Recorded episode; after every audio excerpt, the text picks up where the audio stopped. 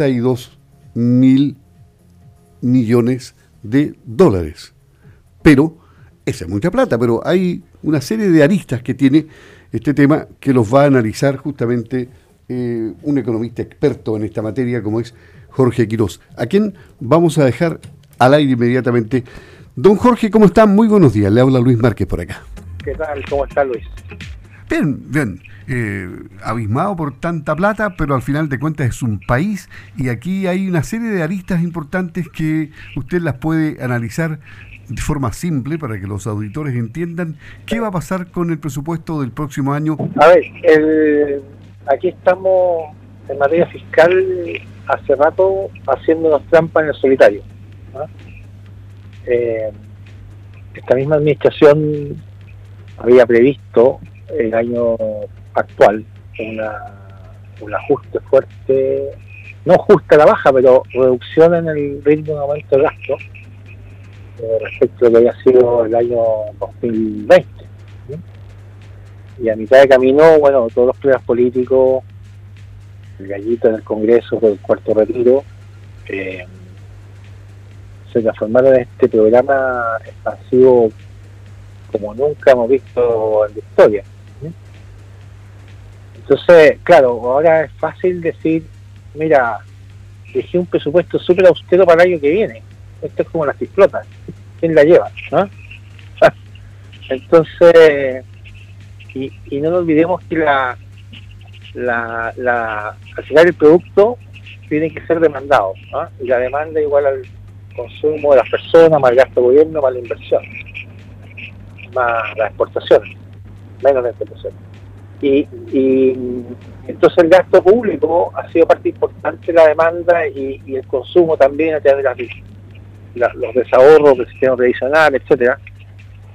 Pero el componente de inversión es muy bajo y, yo creo que con la incertidumbre política y como estamos tratando de refundar el país, todas las cosas que se hacen en la convención, más los anuncios, yo creo que la inversión va a estar extremadamente baja, estancada es que no cayendo. Entonces la demanda llegada con la inversión cayendo y un ajuste fiscal, eh, ¿qué quiere que le diga? No, no, no lo veo viable el nivel de ajuste. Lo veo absolutamente necesario que alguien hable alguna vez con la verdad a Chile y le diga que estamos gastando mucho más de la cuenta, que nos estamos endeudando a niveles que, que no son sostenibles, estamos jugando una crisis para los próximos 3, 4 años más pero pero este presupuesto es un dibujo ¿no? eh, igual como fue un dibujo el año pasado así que mira yo no, me he gastado ni mucho tiempo en mirarlo en detalle porque no no el año pasado fue así el año pasado se dijo hay un ajuste aquí y allá y, y tendríamos con un programa de gasto público y de ICE sumado a la a la a la a la, a las instituciones, los medios tradicionales, que nos tiene hoy día en, el, en Chile, a nivel privado, con una un récord de compras de autos nuevos, 400.000 autos nuevos. Ese es el nivel de, exceso de gasto en que estamos. O sea, y la eh, deuda pública entiendo que está como en los 35 mil millones de pesos, o, de, perdón, de dólares. Dólares, la deuda pública va al alza y, todas las predicciones indican que la deuda pública bruta sobre PIB va, va, va a ir alcanzando muy rápidamente, probablemente en los próximos dos años, cerca del 50% del PIB, los dos, tres años más. Eh, y como le decía, yo creo que es un buen ejercicio mirar lo que lo que se propuso en el presupuesto del año pasado y en lo que terminamos este año. ¿sí? Eh, o sea, después viene la, la suplementación por razones obvias de escenario, ¿no?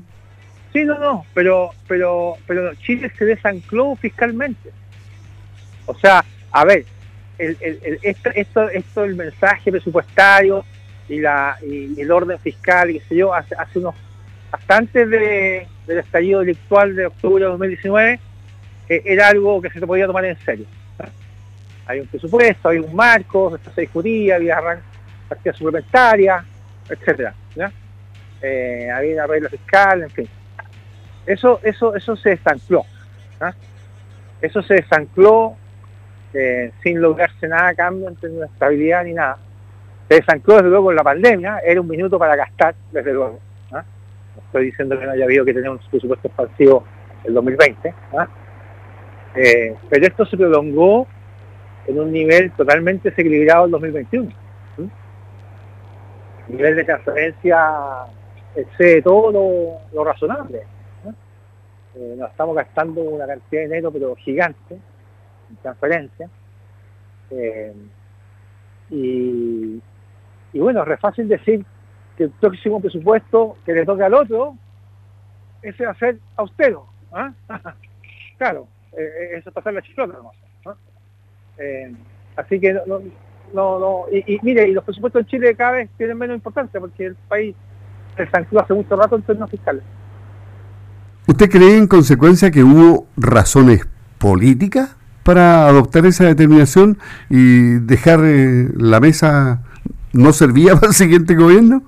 Obvio, obvio. Y lo que va a pasar en el Congreso es que van a decir que no, no vamos. ¿ah? Y, van, a, van a haber todo tipo de, de, de, de ajustes, etcétera y lo que va a ocurrir es que el próximo gobierno, independientemente de este presupuesto, van a cambiar.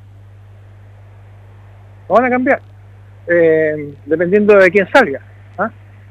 Eh, así que yo creo que no. el presupuesto ya no es lo que era antes.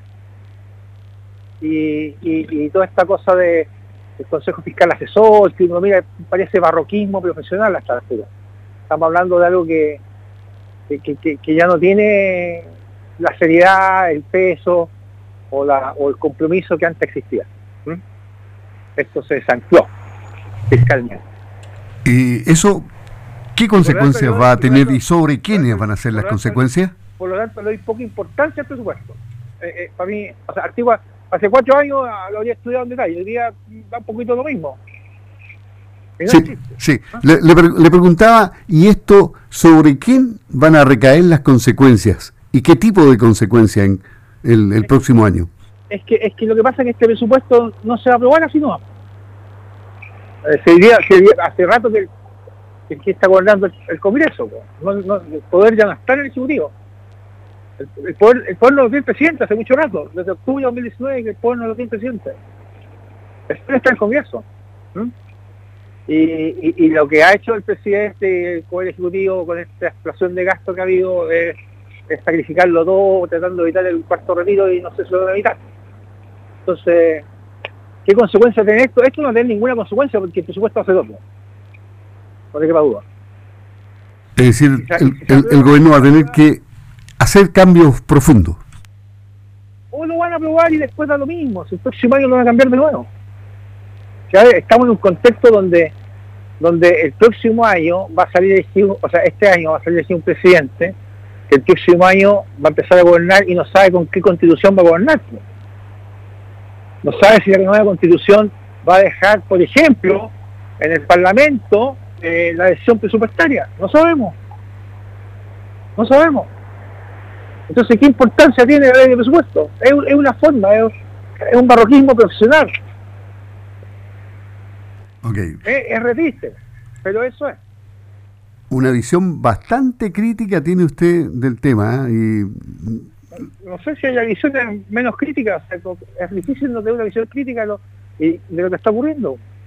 O sea, si, si a ver, yo, celebro que hayamos tenido recursos el año pasado para enfrentar la pandemia. ¿ah?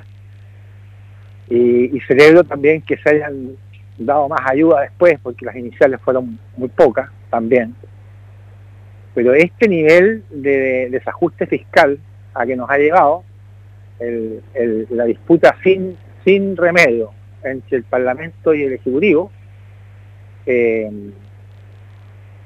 es desastrosa, es un desastre. Y, el, tema fiscal está desanclado. Entonces ya da lo mismo. O sea, ¿para qué vamos a discutir el presupuesto? ¿Ah? No tiene el peso que tenía antes. Y, en el tema de, de, crisis de pandemia, esto puede ir desenganchándose, terminando, pero el, escenario mundial nos, nos, tiene más tormentas, seguramente. Lo de Evergrande, parodiando, ¿qué tan grande es? A ver, el, tema de Evergrande, eh, hasta donde sabemos, eh, bueno, hasta donde sabemos, China tiene, tiene muchos temas de deuda, sobre todo en temas inmobiliarios, ¿ah? Pero yo yo yo creo que, que no va a ser toda esa cosa como crisis mundial que alguna gente está diciendo, ¿ah? porque no, no se ve aparentemente hasta ahora que esto esté mezclado en esa malla de créditos, seguros de crédito, etcétera, que teníamos la crisis subprime. Eh, desde luego hay muchas inmobiliarias muy endeudadas, pero están reducidas a eso. Aparentemente no hay acreedores concentrados en un solo banco, está disperso. Eh, creo que el gobierno chino está tratando de dar una señal de, mayor contención. Recordemos que China tiene unos ahorros cautivos enormes, casi la mitad del PIB. ¿ah? No es un país que tenga mucho exceso de gasto, al revés. ¿ah? Así que no, yo por lo menos creo que va a ser un,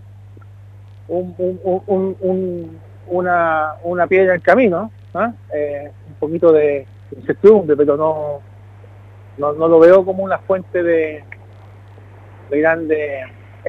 No lo veo como una fuente de la crisis, para hacerlo bien, una crisis internacional en ningún caso. ¿ah? Y, finalmente usted ha hecho varios estudios sobre em, la producción lechera en, el, país.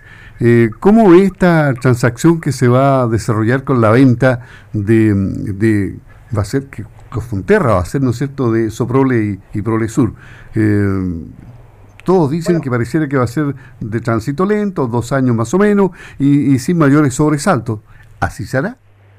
Bueno, es un evento muy relevante eh, para el mundo lechero. ¿ah? Soprole quizás sea una tremenda marca en Chile. ¿ah? Es una empresa con una presencia de mercado robusta, en un mercado que sabemos que es bastante concentrado. Eh, por lo tanto, el comprador no va a ser ninguno de los actores que están presentes. Yo dudo que la Fiscalía Nacional Económica vaya a aceptar que alguno de los actuales actores del mercado lechero sea comprador del sobrón. Para evitar la concentración. Claro, porque además hay, hay, un, hay, un, hay una, una historia de, de, investigaciones y de sanciones en el tema de libre competencia que, que hacen que, que sencillamente que no va a ser aceptable. ¿no? ¿Mm? Así que el comprador son dos, o son extranjeros o son eh, productores chilenos que se integran. Eh, o una combinación de los dos. Yo creo que aquí hay una, una oportunidad interesante sobre la cual los productores deberían reflexionar. Eh, siempre los productores están pensando eh, en, esquemas tan más integrados. se cuenta con el espectacular ejemplo de Colún. Yo creo que no es repetible, eh, pero pero un ejemplo a mirar. así es que se cuenta con malas experiencias también. no es fácil integrarse pero pero Soprole es un es un eh, es una tremenda empresa eh, y, bueno eh, no sé si haya otros actores mundiales interesados porque se requiere saber el negocio y, y, combinarse a lo mejor con algún tipo de alianza productiva. Es un tema muy muy muy relevante para el mundo lechero sin duda Bien, le agradecemos a Jorge Quiroz, economista, el conversar finalmente con Radio Sago nos costó contactarnos, Jorge, pero ah, sí, a ahora está. Me, me volando bajo. Lo pillé volando bajo. Muy bien. Un gusto, que esté muy bien. Hasta luego, gracias. Chao, chao.